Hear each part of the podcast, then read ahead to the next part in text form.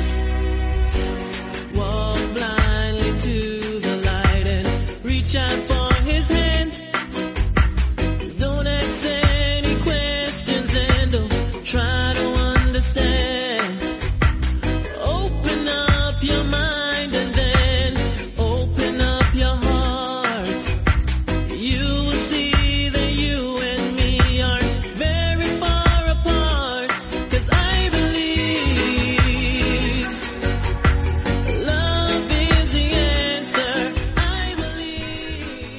Bienvenidos todos a una nueva edición de MM Adictos. Hoy es sábado. Esta es la primera. mm, primer programa que hacemos en abierto en este 2021. Los otros dos han sido previas que las previas. Porque como normalmente lo hacemos para Patreon, pues ahí están las dos que son tanto del evento de esta noche, que ya se está celebrando. Ahora mismo se están ya disputando los primeros combates. Como para el evento del próximo miércoles. Lo que vamos a hacer hoy va a ser cortito, va a ser hablar de un par de noticias y poner, eh, bueno, hablar de las preguntas y los comentarios que nos habéis enviado desde antes de Navidad hasta ahora. Hay algunas de las cosas que se han quedado ahí en el tintero, pero que obviamente pues las vamos a leer y algún mensajito que también hemos recibido en esta semana. Eh, como digo, el evento se está celebrando ya a estas horas, ahora mismo, y había 12 peleas en un principio. Ayer en el programa de, de la previa del UFC Fight Island 8 de la semana que viene, del miércoles. Como dije, el Tom Breeze contra Medov se había pasado a ese próximo evento, a ese, a ese evento del miércoles. Y además también se ha caído destacar del UFC Fight Island 7 que se está celebrando ahora mismo el Phil House contra Nasurdin Imavov, que a priori, si no recuerdo mal, iba a ser el encargado de cerrar la card preliminar, pero bueno, finalmente no, no se ha podido disputar y veremos si reprograman ese, ese combate para algún otro evento o bueno, supongo que sí, porque es como normalmente eh, se está haciendo, reprogramar esos eventos. Además, por lo visto no tiene que ver con un tema de, COVID, el que ha causado bajo es Phil House y por lo tanto vamos a ver, porque no nada más que se ha dicho que no es em, un tema de COVID, con lo cual a lo mejor o pasa más tiempo o, vuelve para la semana que viene o vamos a ver cómo si reprograman ese evento, esa pelea.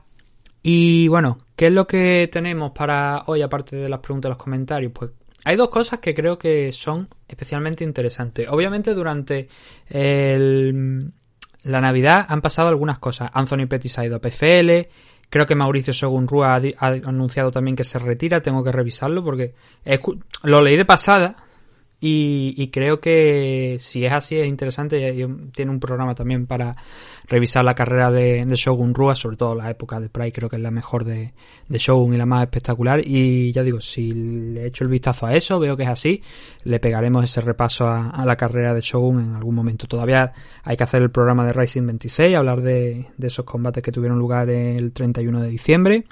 Y bueno, poco a poco iremos cogiendo el ritmo. Pero hay dos cosas que especialmente me han llamado la atención, como digo, en, el, en, las, en la última semana. Una es de hoy mismo, pero hay un detalle importante. El- la USADA y UFC han llegado a un acuerdo para que haya un cambio en el programa antidopaje en referencia a la marihuana. Hasta ahora, si tú estabas en lo que se considera en competición, que es cuando estás cerca de un, de un combate, la semana del combate, eh, y, creo que algunas fechas también eh, antes, no, no son no mucho tiempo, pero es lo que se considera como en competición. Em, si tú dabas positivo por marihuana, pasaba una cosa. Si lo hacías por encima de un nivel, eso ya se consideraba como violación de la política antidopaje. Si no, no pasaba absolutamente nada y te permitían pelear. Todo esto viene de, si no recuerdo mal, de aquel, no cambio, sino que se aclaró mucho la, la norma cuando Nate Díaz fue a, fue a enfrentar a Jorge Masvidal. Me parece que fue con, cuando aquel combate, el Bad Motherfucker, aquel. Creo que fue cuando hubo un pequeño problema con Nate Díaz, pero al final se aclaró todo y le permitieron pelear. Y me parece que fue relacionado con, con este tema. Pero es un paso de gigante a algo que debería hacerse en creo que todos los estados. Lo bueno que tiene es que ahora mismo es la propia usada de la propia UFC la que van a cambiar esa situación. Con lo cual Eso quiere decir que da igual que a priori que en diversas comisiones esté estipulado a lo mejor que la marihuana sigue siendo una sustancia antidopaje porque ellos van a ser de alguna manera su propia comisión. Y de hecho he leído por ahí algún artículo donde eh, lo especifican de esa manera, tal cual, que a partir de ahora pues parece que UFC actuaría como su propia comisión en estos temas. Obviamente en el tema de pedir una licencia para realizar un evento, los luchadores teniendo que pedir la licencia, incluso las esquinas, eso no, eso no va a regular los UFC, porque entonces ya sería un despiporre de tres pares de cojones y hay una norma y unas leyes en cada estado que hay que cumplir. Pero sí en referencia a la marihuana, como bien sabe la usada la que regula todo ese tema antidopaje. Si tú no tienes una política antidopaje, pues bueno, pasa como por ejemplo en Bellator, ¿no? Que eh, cuando se hace el evento en determinada en determinados estados pues hay unas pruebas pero son unas pruebas muy muy básicas como estaban antes de, 2015 antes de llegar la, la usada UFC ahora pues por suerte yo creo que era algo que estaba bastante que era bastante absurdo no en pleno, en pleno 2020 ahora ya 2021 em, que eso se mantuviera de esa manera que luchadores dieran positivo por nada, prácticamente nada, y que eso lo consideraran como una sanción grave y pudiendo llegarte a, tener en el dique seco durante un tiempo bastante interesante. Pero ahora ya no, y eso creo que es algo positivo y que, como digo, creo que es un paso de gigante ya para despenalizar esto. Otra cosa, por lo que comenta Jen que es uno de los em, expertos en la materia dentro de, o sea, que trabaja para UFC y está metido ahí en ese tema de de la salud de los luchadores y, tal, y, del tema de parte de la usada. Por lo que ha dicho que, eh, a ver, una cosa es que tú des positivo mm, por marihuana, porque ha, hecho la aclaración, claro, tú das positivo por marihuana, vale, no pasa nada en un principio. Ahora bien, si la comisión, en este caso de la usada, o creo que sí, creo que es la usada, Em, digo creo que es la usada porque me parece que en ese sentido, claro, como al final ellos son los que ponen las sanciones, entiendo que, pues son ellos, ¿no? Lo que, los que al final te acaban sancionando. Si ellos pueden demostrar que ese uso de marihuana ha conllevado un, una mejora en tu rendimiento a la hora de pelear, entonces sí que te pueden sancionar. Pero claro, a veces es muy difícil hacer eso. Y como también ha dicho Jernovitsky, una cosa es eso y otra cosa es que tú llegues totalmente fumado, emporrado, perdido al pabellón en el momento de la pelea. Entonces ya sea ahí sí que se lo piensa. Pero positivos pequeños, a lo mejor, como gente como Nate Diaz, Nate Diaz. A lo largo del, año pasado hemos visto también a varios luchadores que se le han quitado victorias, se le han dado como, como empates, se han, eh, bueno, no contes, mejor dicho, no empates, sino como un no contes, por el simple hecho de la marihuana y se le han impuesto unos cuantos meses de sanción. Claro, todo eso ha ocurrido en Las Vegas y por eso también era importante eh, que mm, se hiciera este, este gesto, este paso adelante, porque si no Nevada iba a seguir legislando y podía seguir sancionándote, porque las sanciones, esas sanciones que de 2020 que se dieron por marihuana, no recuerdo el nombre de los luchadores, Yamaha Hill me parece que era uno de ellos, creo que había dado positivo. Esas sanciones la imponía Nevada, no estaban imponiéndose por parte de la usada, porque eh, en Nevada aparentemente seguía estando así. Entonces muchas de esas sanciones llegaron a través de la comisión, no a través de la usada. Ahora con este paso, como digo, pues ya nos quitamos ese problema y a ver si todas las comisiones restantes se suman al a ese a este gesto que han tenido tanto la usada como UFC y van despenalizando el tema de la marihuana. A ver, el tema legal ya de esto de, legalizarlo en todo el estado, eso ya es cosa suya. Yo me refiero a, temas deportivos.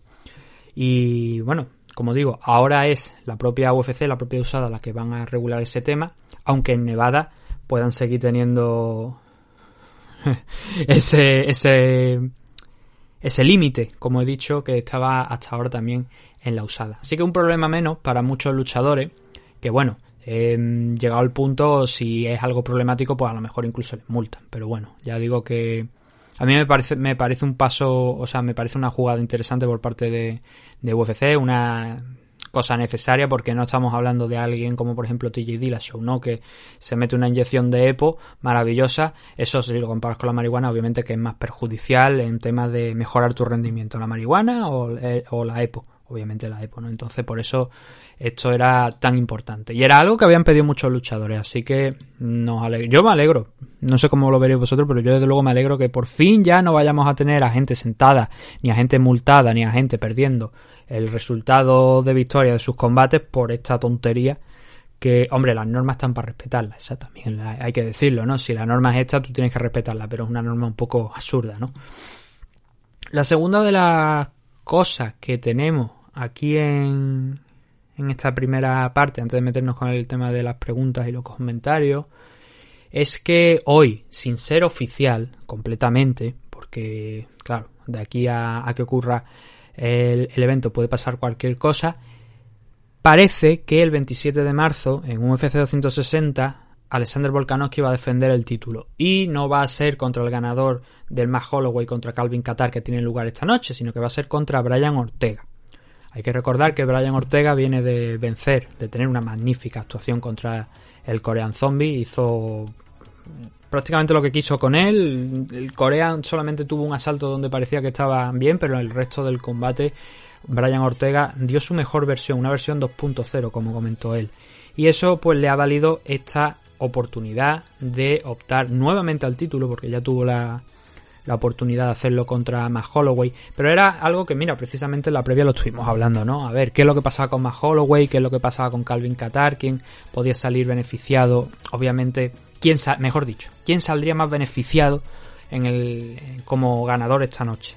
¿Cuál de ellos dos? Porque obviamente Max Holloway la puerta la tiene prácticamente cerrada, pero Calvin Qatar eh, por lo menos cogería el ticket para ponerse en la en la lista, en la cola de esa posible oportunidad por el título. Y entre medias, pues nos hemos encontrado con, esta noticia. Con esta noticia que dice que Brian Ortega va a disputar el título contra Volkanovski. Repito, si todo va bien, eso es para el, el UFC 260, que es en marzo. Además, también hay otro rumor que, como digo, no está nada confirmado todavía. Que dice que Stipe Miocic también va a defender el título heavyweight contra Francis Ngannou en el mismo evento. Pero claro, repito, no es nada oficial, son nombres que se van soltando, rumores, intenciones que tiene UFC, que normalmente cuando tiene la intención al final se acaba pactando. Pero ese UFC 260, si cumplen con, de momento, solamente con estos dos combates, ya sería interesante. Claro, ¿qué es lo que ha pasado? Que también se ha dicho que a priori tendrían esos dos combates por el título, que lo han comentado ya, y entonces tendría mucho sentido que, que estos dos enfrentamientos caigan aquí. Pero de momento hay que esperar. Eh, hay que ir viendo cómo va la cosa. Mm, supongo que el Francis ganó contra Stipe Miocic sería el main event. Sería muy extraño tener al Alexander Volkanovski contra Brian Ortega de main event de, ese combate. Y, o sea, de ese evento. Y, y la verdad es que, hombre, es merecido. Mm, no había nadie más ahora mismo porque Zabir Magomed Sharipov y Jair Rodríguez son dos hombres que para empezar, Zabi está fuera de circulación por el momento. Y Jair creo que tuvo también una lesión, si no recuerdo mal, cuando se iba a priori a disputar también ese enfrentamiento entre Zabit y, y Jair. Y de momento están los dos descansando. Están ahí parados. Pero son dos nombres que van a tener que enfrentarse tarde o temprano, porque es un combate que ya viene no solamente del año pasado, sino de antes, de otro, de años anteriores. Aquella polémica, si recordáis, en la que UFC de alguna manera abrió la puerta a Jair Rodríguez porque Jair no quería coger a priori en segunda decían porque es que claro UFC tienes que cogerlo todo con con pinza eh, ¿por qué? porque Dana White pues dice mucho y la mitad suele ser mentira, o se lo está inventando, o es una medida de presión para que los luchadores pues pasen por el aro y cojan el combate que él le está dando. ¿Y qué es lo que pasó en aquel momento? Pues si recordáis bien, según UFC, según Dana White, a Jair Rodríguez le dieron boleto. Lo sacaron de, de la empresa y cuando estaba negociando con Bat Américas para ver si lo podía incorporar, dijeron, bueno, no, no pasa nada, lo volvemos a meter. Y todo era porque según comentaba la compañía, no había aceptado un combate contra Zabima Gomesaripo. Y luego al año, el año posterior, es decir, el 2020, se intentó volver a hacer ese combate, pero no se, se realizó. Entonces, teniendo eso en mente, pues claro, solamente nos quedaba Brian Ortega. Y Alexander Volkanovski, pues hace ya un tiempo, unos cuantos meses, que defendió el título contra Matt Holloway y era de esperar que en esta primera parte del año, del año tuviera un combate. Y parece que ese combate va a ser contra Brian Ortega, que sería la segunda defensa del título de Alexander Volkanovski. Jair Rodríguez eh, me ha venido a la cabeza conforme iba hablando. Tenía un problema también con la usada, pero que no era un problema, digamos, especialmente gordo. Y era que, porque le preguntaron en rueda de prensa a Dana, y Dana lo pintó como que era algo muy negro, que íbamos a tenerlo fuera de combate durante bastante tiempo. Y dio, a ver, cua- cuando hizo aquellas declaraciones se podía llegar a entender que no era un problema, digamos, de dopaje, que igual era algo más serio. Y lo de Jair Rodríguez fue que no apareció, no dio eh, localización de dónde estaba cuando la usada intentó ponerse en contacto con él. Y creo que fueron hasta tres veces, me parece. Y eso, dos, tres veces. Creo que tres, más bien. Y eso lleva una sanción por parte de la usada. Y eso tiene hace una multa y estar un tiempo eh, de baja, si no recuerdo mal. La multa me parece que sí, lo del tiempo de baja es lo que no recuerdo y no tengo la información aquí por delante, pero que tuvo un problema con la usada no por, por, ese, por tema de dopaje, sino por la falta de localización. Aquí tuvimos una vez a Enrique y creo que Enrique nos explicó cómo funcionaba el, sistema. Pero también recuerdo, por ejemplo, a Enrique Marín me refiero, Ángela Magaña dijo cómo engañar al sistema, cómo engañar a, a, la usada, que bastaba, según decía Ángela, con decir que estaba fuera de casa, que estabas a lo mejor en el campo o perdido en la sierra y de alguna manera así ya la usada no podía contactar contigo tan fácilmente. También obviamente si estabas en un país extranjero lo indicabas y ahí ya eh, claro, hemos visto casos, eh, como por ejemplo a Conor McGregor le hicieron una prueba estando en Cerdeña, creo que era, me parece en Francia, creo que está, andaba por Francia y le hicieron una prueba. Fue la usada decirle, no, no, que tú te tienes que hacer la prueba. Si quieres te encuentran, entonces puede ser que a lo mejor el proceso haya, el procedimiento haya mejorado con el paso de, del tiempo y ahora aquello que decía Ángela Magaña ya no, no se puede hacer, sino que ya te tienen que tener 100% localizado. Pero es eso, tienes tu aplicación, tú tienes que decir dónde vas a estar para que allá puedas tener a, esa gente de la usada tan simpático a sacarte sangre y, lo que haga falta. Y bueno, también siempre puede ser John Jones, ¿no? Meterte debajo de, de la jaula, que lo peor es que el gilipollas, porque es que esto no tiene, no, tiene otra forma de, de comentarlo. El que, el que contó la historia en aquel momento era un rumor de John Jones debajo de la jaula del gimnasio del Winklejohn, de, del gimnasio de Greg Jackson, del Jackson Wink, fue Charles Sonnen. Charles Sonnen lo comentó y durante mucho tiempo, muchos años, estuvo ahí sin llegar a confirmarse, pero tuvo un ataque de honestidad a finales del año pasado John Jones y dijo que esa historia era verdad y que se escondió debajo de la usada, pero precisamente al hilo de uno de los temas que hemos hablado hoy era por un tema de, marihuana, no quería dar positivo y que se cayera el combate que tenía pactado, que vete tú a saber cuál era en aquel momento ya. Y, para que veáis, bueno, ahora ya no sabemos que no va a tener que esconderse debajo de, de la jaula para evitar controles de marihuana, porque ya, por suerte, le van a, lo van a seguir haciendo, eso sí hay que decirlo, lo van a seguir haciendo, pero que ya no va a ser causa de sanción. Entonces, eso es lo que la noticia con la que quería cerrar esta primera parte. Hemos hablado un poquito más ya de, de cómo está la situación de otros luchadores de la división Featherweight, pero lo principal es eso, la segunda defensa del título de Alexander Volkanovski va a ser contra Brian Ortega, que va a tener, como hemos dicho, su segunda oportunidad después de caer contra Matt Holloway y bueno, Matt Holloway ya sabéis que le pegó un repaso importante a Brian Ortega que hasta le cogió de las manitas y se las puso arriba, le dice, mira, no, te tienes que defender de los golpes de esta manera en mitad del combate, claro. Eso es la verdad bastante humillante. Hay otras cositas interesantes, por ejemplo, eh, acabando ya con esta primera parte y pasando a lo de preguntas y respuestas. Eh, Carlos Condi está en la última pelea de su contrato. Tenía yo la duda de cómo iba, de cómo estaba la situación de Matt Brown, Carlos Condi. Por lo visto es la última pelea del contrato de Carlos Condi.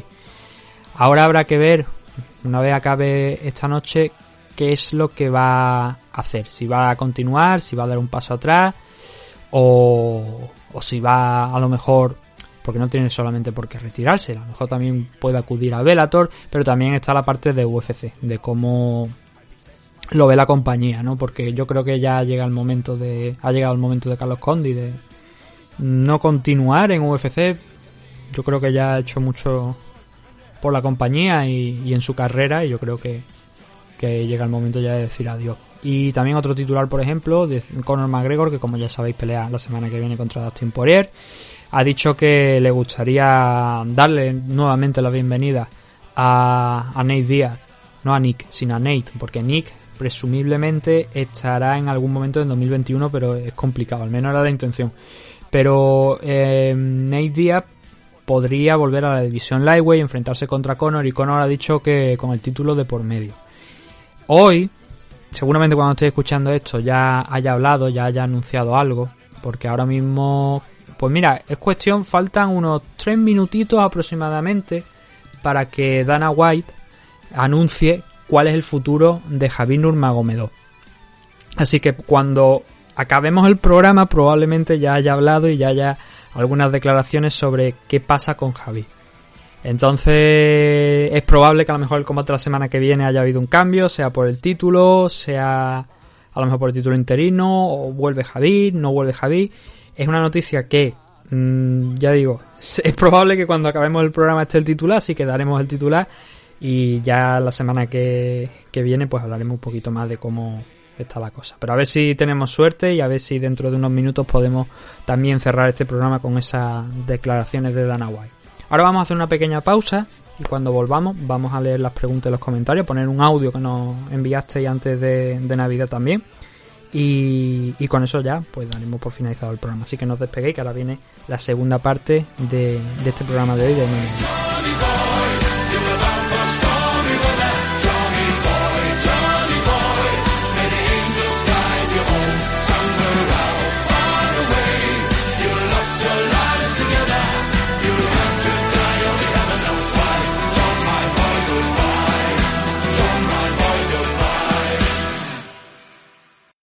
Los Caballeros de Oak es un equipo deportivo especializado en la práctica de las artes marciales mixtas, el jiu-jitsu brasileño y la modalidad de grappling. Los Caballeros de Oak cuentan con un centro de operaciones ubicado en el White Peak CrossFit de Valladolid y diversas filiales como la recién incorporada en el Nam Bandollo de Torre del Mar, en Nerja, Málaga. Como director técnico del equipo, tenemos al entrenador y árbitro internacional de MMA, Óscar Panadero, quien dirige el equipo apoyado de varios de sus entrenadores asistentes en las distintas secciones del equipo.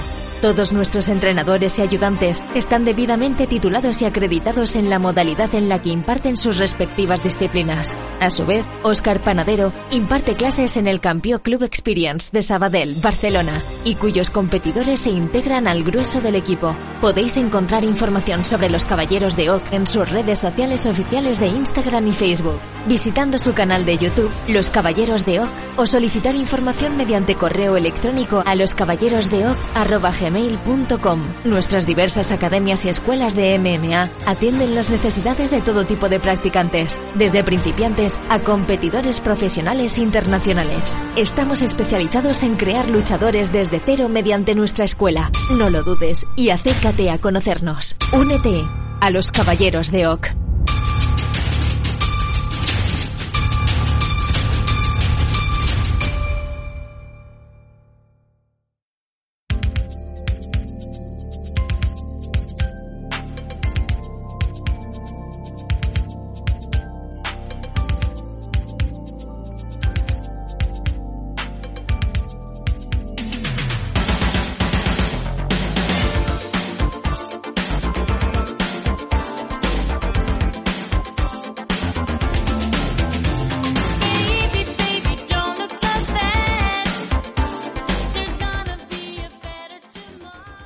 Regreso en la segunda parte del programa y vamos a leer las preguntas y los comentarios que nos habéis ido dejando. Ya digo, hay un par de cositas que vienen de antes de Navidad, pero que creo que son...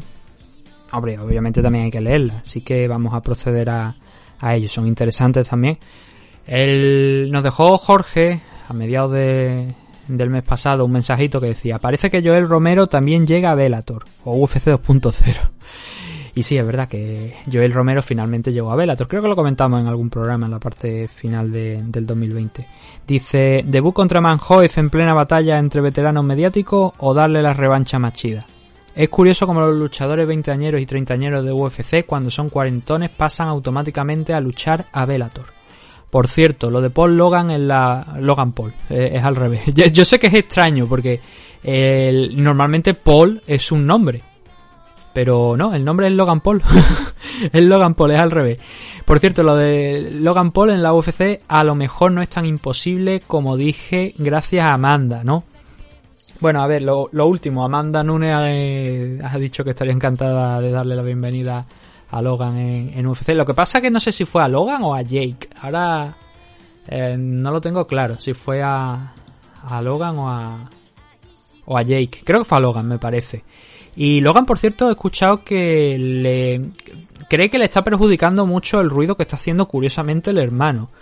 Y Jake tuvo una jugada muy buena. Lo que pasa que... Verá, en un principio estaba muy bien hecha. Y fue simpática. ¿Qué es lo que hizo eh, Jake Paul? Pues cogerse una furgoneta, bueno, una furgoneta, una camioneta de estas de las picas, me parece que le llaman a, ese tipo de camioneta allí en Estados Unidos, y subirse a ella. Y pasó por, por una calle en la que estaba grabando Brendan Schauf, un, un, este sí que está iluminado, macho, ese es un iluminado de tres pares de cojones, Brendan Schauf.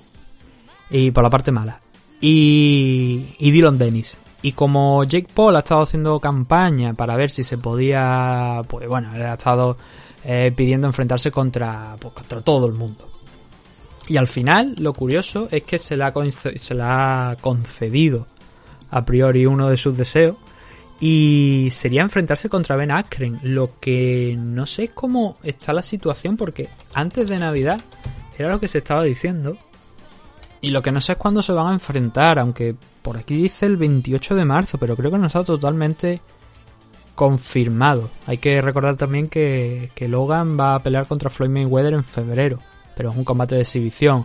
Y desgraciadamente no, no seguí mucho la, la, página donde se estaba comprando los pay-per-view, porque si recordáis, el, el pay-per-view de Floyd Mayweather contra, contra Logan. Porque había una cosa que era eh, cuando se vendiera el primer millón automáticamente subía de, precio. Y no sé si se llegó a vender aquel millón porque claro eh, pasado un tiempo una fecha unas, un, unas cuantas semanas se subía automáticamente de precio sin aunque no se hubiera vendido el millón. Y no sé si se llegó a vender ese millón o no pero yo creo que lo pueden hacer fácilmente Logan y y Floyd. Y en el caso de Ben Askren contra Jake Paul pues más de lo mismo no eh, entonces, como decía, eh, aquel incidente que tuvieron eh, con Jake Paul y, y, Dylan Denny en un principio estuvo bastante simpático.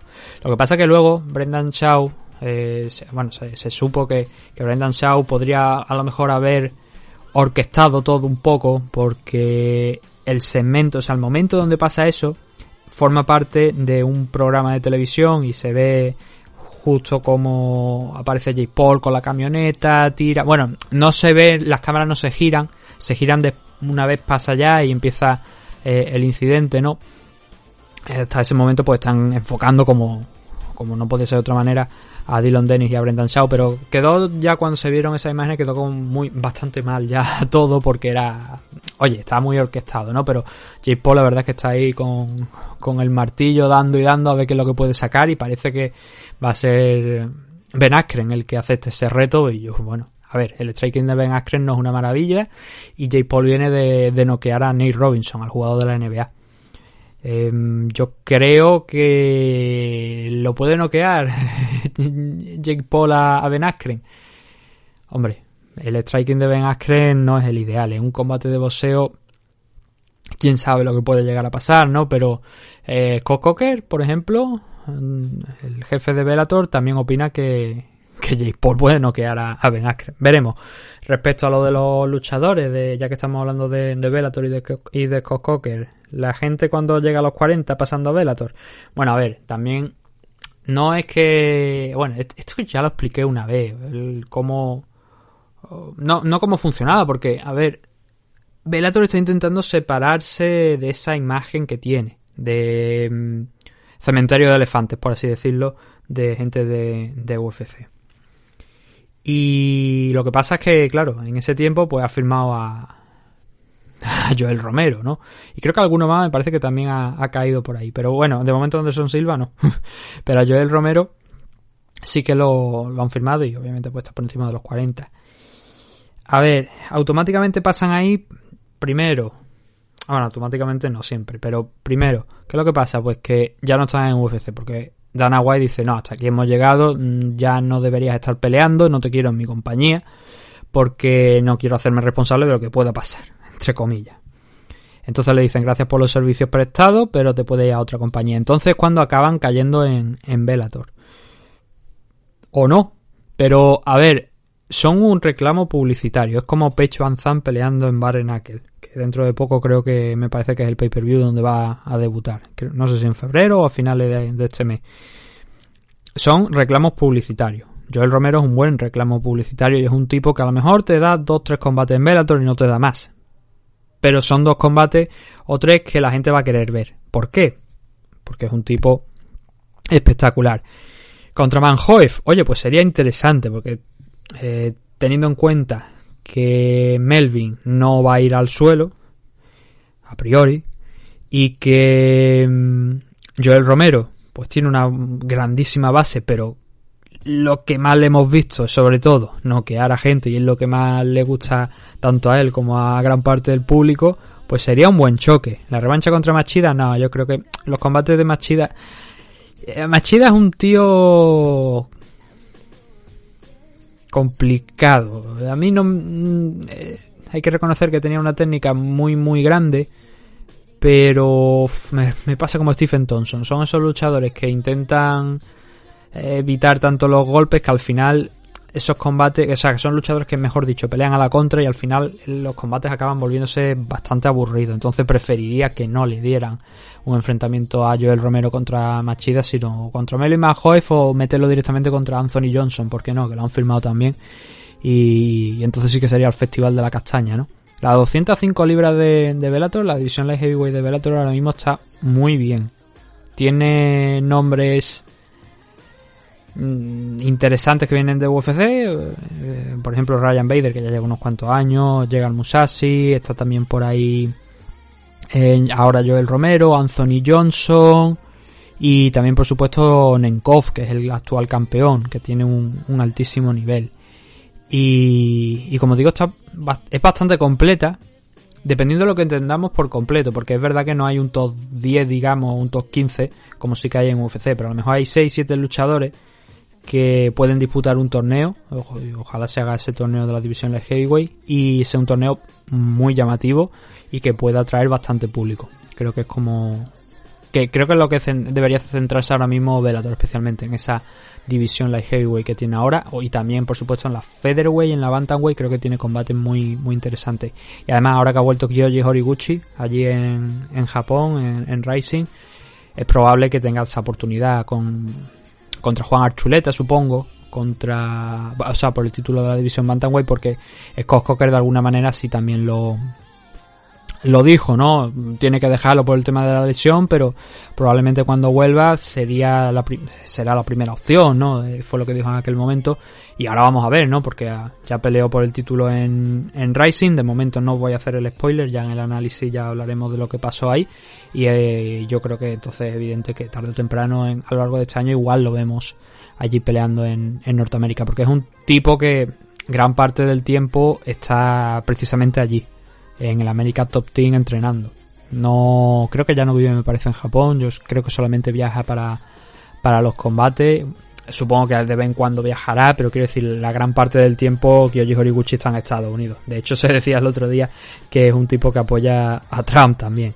No, bueno, supongo que un poco más por, por lo que hay allí, porque dice, bueno, yo, yo, no entiendo, yo no me meto aquí de esto, a mí me dicen que aquí apoye a Donald Trump, porque bueno, también es verdad que en la América Top Team hay gente como Jorge Masvidal que se ha partido la espalda por Donald Trump en campaña, y eso es así. Pero bueno, no hablemos de política. Tomás Castilla García nos ha dejado un mensaje en el eh, programa del otro día, del martes, dice Spivak sí estuvo rankeado en el 15 después de ganarle a Tai Tuivasa, después lo perdió cuando perdió contra Marcin Tibura. Como el roster de los heavyweight no es muy amplio, se han colado en el 15, en el top 15, algunos peleadores que no han hecho gran cosa. Hace poco también estuvo en el mm, decimoquinto, en la posición decimoquinta, Tanner Bosser, y lo perdió cuando cayó derrotado contra Andrei, Arlovsky. Ahora el 15 es Tibura, y Juan Espino no debería tener problemas para meterse en los rankings. No, sí, la verdad es que, a ver, eh, la parte baja, que es la que normalmente suele cambiar. La de arriba cambia, pero quiero decir, no sale nadie de repente de ahí de, del ranking de, del top, digamos, 12 o así, no, no pega nadie una patada y cae en redondo, ¿sabes? Hasta abajo. Sino que mm, eh, las posiciones que más se mueven son esas 13, 14, 15.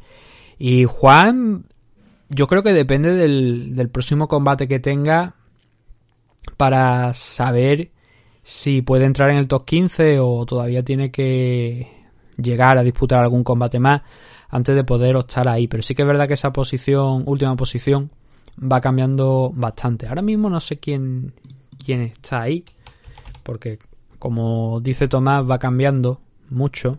¿Y quién es el último de la división? Marcin Tibura. Lo has dicho en el comentario, ¿verdad? Eh, sí, es verdad, lo he dicho en el comentario, sí, sí. Y Sergei Pavlovich, por ejemplo, pues tampoco lo veo ahí una posición, un tipo que puede caer. Blago Ivanov, creo que también tarde o temprano puede acabar cayendo. Sí, Martín Tibura contra Juan Espino, un combate que a mí me gustaría ver, porque creo que Tibura tiene un buen suelo y especialmente es el fuerte de, Juan, con lo cual puede ser un combate bastante bonito. Eh, estoy pendiente por aquí a ver si, sale algo sobre lo del tema de, de Dana White, pero igual he confundido el horario o algo, porque, bueno, de momento por aquí no hay, no veo nada, no veo nada y todavía no se, no se ha hablado de la decisión, así que bueno, vamos ahora a dejar el, el audio que nos que me mandó aquí al programa, creo que fue, a ver, déjame que lo tengo por aquí el nombre. Eh, Mario Barnés nos envió un audio, así que lo vamos a escuchar y una vez lo hayamos escuchado, pues comentaremos a ver qué es lo que nos, tiene que decir Mario. Buenas, Nathan. A ver, tras ver este último evento, hemos asistido un poco a lo que es la caída de Tony Ferguson. Entonces, me ha venido a la mente peleadores en su situación, más o menos, y, y más o menos también de su quinta, que a ver qué pasa con ellos. Por ejemplo, los hermanos Díaz. A los hermanos Díaz le queda algo más en el cartucho que no sea eh, show. Es decir, son aspirantes a título. Eso es una de las cosas que te dejo. Luego, Jorge Masvidal. Jorge Masvidal, eh, eh, lo que fue en 2019 su año, este año, eh, yo, para mí esto ha sido un coitus interruptus. Sobre todo con la pelea esa de Camarún, van ahí lanzando besitos al aire. De verdad puede, puede con gente como Colby Covington, puede con Camarún. Yo creo que no. Yo no lo sé. Luego, mmm, Oliveira, por último. Oliveira, el Oliveira que vimos fue la puta hostia. Dicho rápido. Pero puede con Conor McGregor, puede con Poirier, con Justin Gaethje a mí me dio muy buena impresión. Sí es verdad que Tony Ferguson vimos lo que vimos, pero es muy dominante el tío con más sumisiones, etcétera. Bueno, pues ahí os la dejo, a ti te la dejo. Saludos.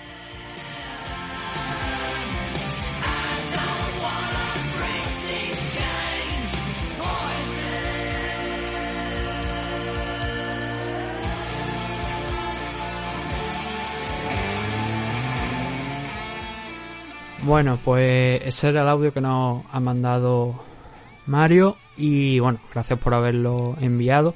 A ver, en el orden de cosas que no me has dicho, has comentado sobre los hermanos Díaz, que si tienen una. que si todavía podrían llegar a hacer algo, tener una oportunidad por el título. Nick, yo creo que descartado. O sea, Nick, si vuelve a pelear, que era lo que se dijo para este 2021, eh, no creo que vaya a ser por el título, sino va a tener sus dos o tres combates, va a amasar dinero y va a salir. Y dos o tres combates creo que incluso podrían llegar a ser hasta demasiado, a lo mejor uno y, ya está.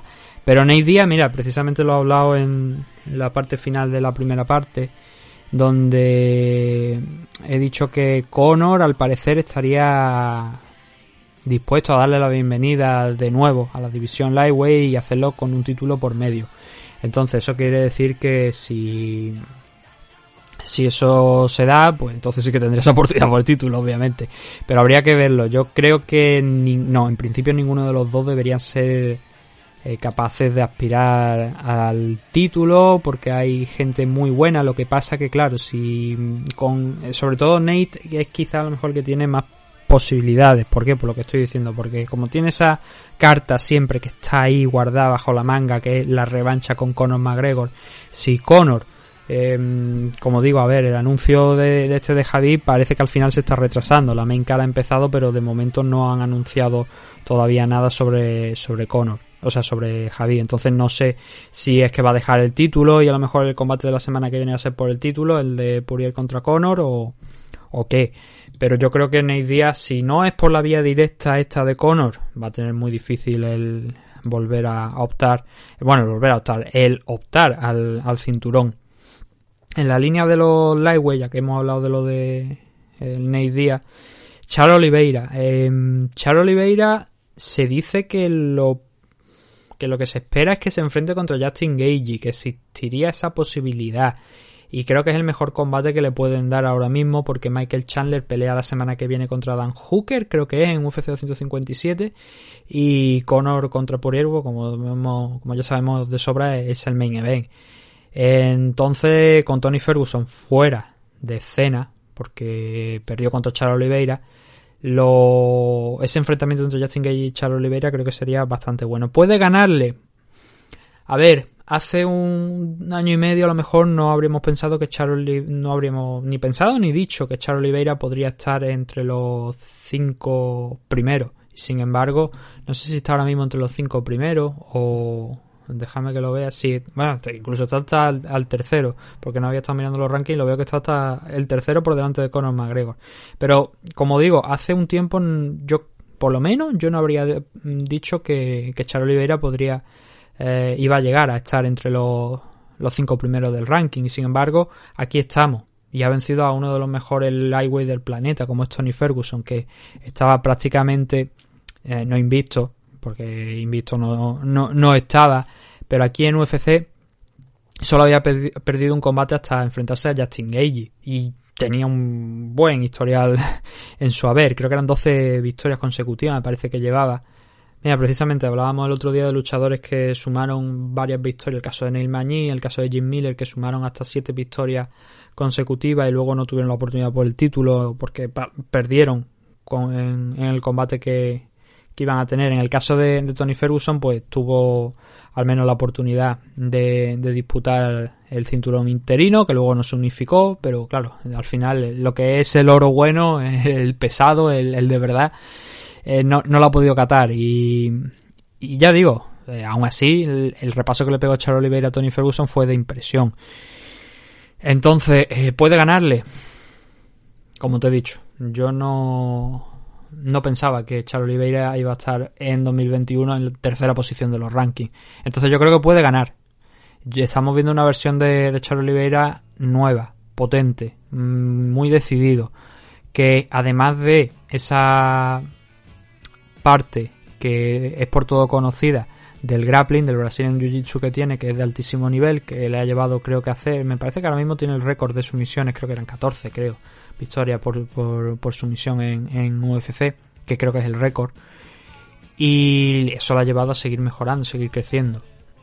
La posición que tiene, que a lo mejor sería el resumen de esto, ¿Es artificial, por decirlo de alguna manera? No, para nada. Yo creo que ha ido cada vez a, cada vez a más y derrotando de forma más convincente a sus rivales. Entonces yo creo que ahora mismo todo lo que se hable de él está más que justificado y creo que es eh, un buen luchador. Es el Dark Horse que se dice en, en inglés, el, el, caballo negro, el tapado, el caballo, el, el, el luchador tapado para ser campeón en este 2021 pero claro, primero tenemos que ver qué es lo que pasa con la división Lightweight, cómo se va a reestructurar el cinturón. Estamos pendientes de la decisión de Javi, que como he dicho. Y, a partir de ahí pues tendremos que ver. Pero desde luego, viendo los rivales que hay, seguramente pues Charles Oliveira se enfrentará a Justin Gage y yo creo que puede, puede ganarle. Que no estaría fácil, que va a ser un combate muy complicado, pero desde luego mucho más igualado que a lo mejor si este combate lo hubiésemos dicho hace bueno, tampoco habríamos, tampoco diría yo hace dos años, porque como sabéis, Justin Gage empezó eh, en UFC siendo pues prácticamente un saco de boxeo, luego fue mejorando. Fue mejorando con el paso del tiempo, centrándose mucho más, y eso lo, fue lo que lo volvió eh, peligroso hasta disputar el título contra Javi. Y claro, ese combate ahora pues es de altísimo nivel. Hace un año a lo mejor, o mejor dicho, antes de, esa evolución de Justin Gage, pues a lo mejor no habría sido tan interesante. Pero ahora, como digo, está muy, muy, muy justificado. Y lo último que mencionabas era lo de Jorge Masvidal. Mm, a ver, yo es que Jorge no lo. No lo acabo de, de ver. Em, ¿Qué es lo que pasa? Pues que. Eh, él tuvo su, oportunidad contra Kamaru Usman, que creo que no tenía que haberla tenido. Tenían que haberse esperado a que Duriño pudiese disputar el, combate contra, contra Kamaru. Y al final, pues lo pusieron ahí contra, contra Usman. El combate fue, como tú bien has dicho, bastante malo. Y bueno, malo, más bien decepcionante la actuación de Jorge Masvidal. Pero es que yo creo que Jorge Masvidal ha tenido actuaciones espectaculares y eso ha sido lo que mucha gente la ha tomado. El, el caos a Ben Askren, el caos a, a Darrentil y eso la gente lo ha tomado ya como eh, Jorge Masvidal puede ganar el título. No, Jorge Masvidal es un buen luchador y muy experimentado y con muchísimos recursos y muchísimas habilidades. Pero como para ser campeón, teniendo en cuenta que ahora mismo es Kamaru el, el campeón, creo que no. ¿Puede ganar a Colby Covington? Podría ser, pero creo que Colby ha demostrado que pone una presión tan alta sobre sus rivales que, salvo que pasara como en el caso de Darrentil, que Jorge sacara, bueno, calentara y pudiera cazar a, Colby Covington, yo creo que lo de Colby, igual luego me equivoco, ¿no? Pero yo creo que lo de Colby sería prácticamente un paseo militar y un, para en favor de, de Colby. Y yo lo veo así, al menos. Yo creo que, sin menospreciar, por supuesto, a, Jorge Mavida, que por cierto, como, como he dicho hace unos minutos, con el tema de lo de Donald Trump ha perdido, me parece, un montonazo de, de apoyo por algunas declaraciones, algunas justificaciones que estaba haciendo de, de todo lo de Donald Trump. Pero bueno, eso, como digo, son temas de política. Y, bueno, a ver, eh, veremos qué es lo que está, qué es lo que pasa este 2021 también con la división welter, porque de momento lo, lo que sí es seguro es que Usman se va a enfrentar contra Duriño el mes que viene si todo va bien. Y a partir de ahí, pues eh, seguro que habrá que ver cuáles son, quiénes son los próximos contenders, que desde luego el primero de ellos es Colby Covington, nuevamente. Pero entre tanto, pues igual puede llegar ese Colby Covington contra Jorge Masvidal. Y eso es todo lo que teníamos para este programa. Creo que no. Si me dejo algo, decídmelo y lo comentamos en la eh, en el próximo programa.